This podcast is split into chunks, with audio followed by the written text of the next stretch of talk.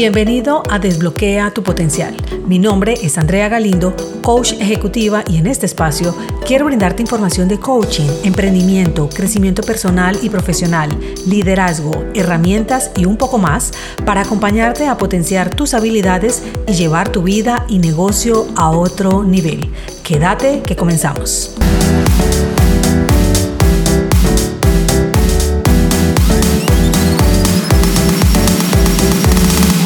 ¿Te da rabia y perduras con esa emoción?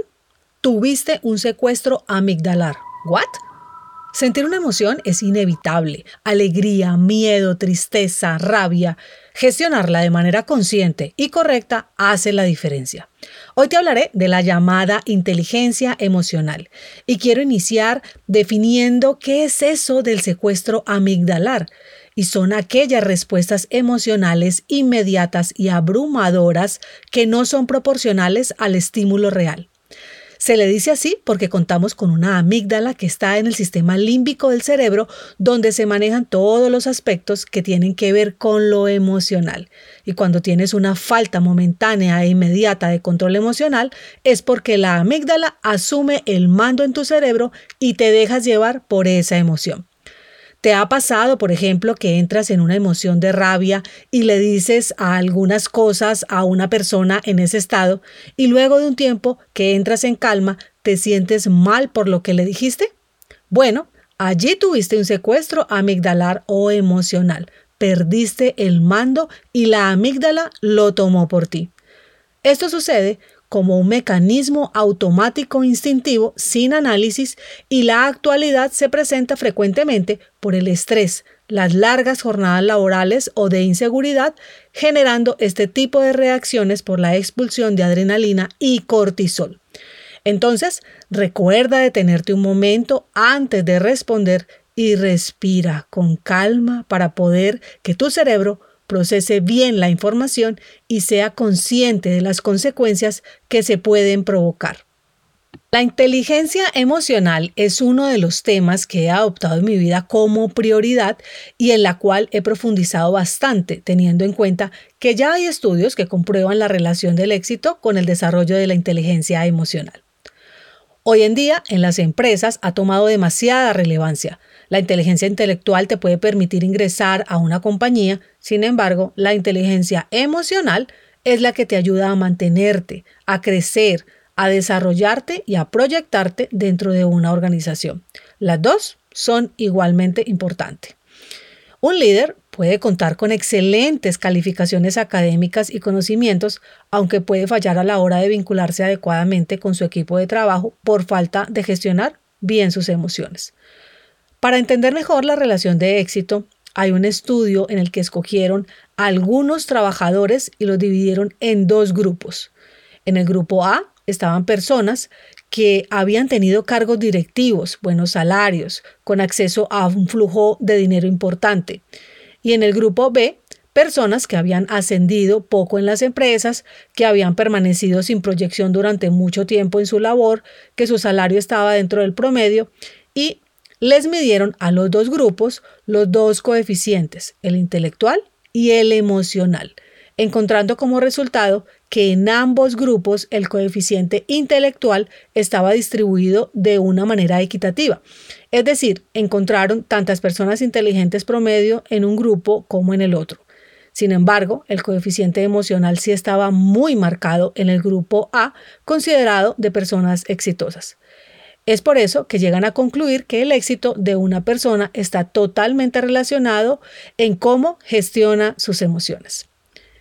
Al hablar de inteligencia emocional, es inherente pensar en el psicólogo escritor Daniel Goleman, quien tiene un libro con el mismo nombre, en el cual, luego de realizar por años junto a su equipo investigaciones al respecto de este tema, concluye que hay cinco elementos que integran la inteligencia emocional.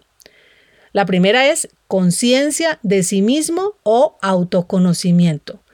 La segunda, autogestión o autorregulación emocional. La tercera, automotivación para lograr tus objetivos. La cuarta, empatía o comprensión de tus emociones y la de los demás. Y la quinta, habilidades sociales o relaciones interpersonales. Bueno, Pero hasta ahora no te he definido qué es la inteligencia emocional. Según Goleman, es el conjunto de habilidades que acabo de mencionar. Es la capacidad de reconocer sentimientos propios y ajenos y la habilidad para manejarlos. Estos cinco campos abarcan las habilidades que un líder debe tener en cuenta y desarrollar en su lugar de trabajo con el fin de obtener excelentes resultados en su desempeño profesional y personal. La buena noticia es que todos tenemos el potencial para liderar en un adecuado nivel de inteligencia emocional.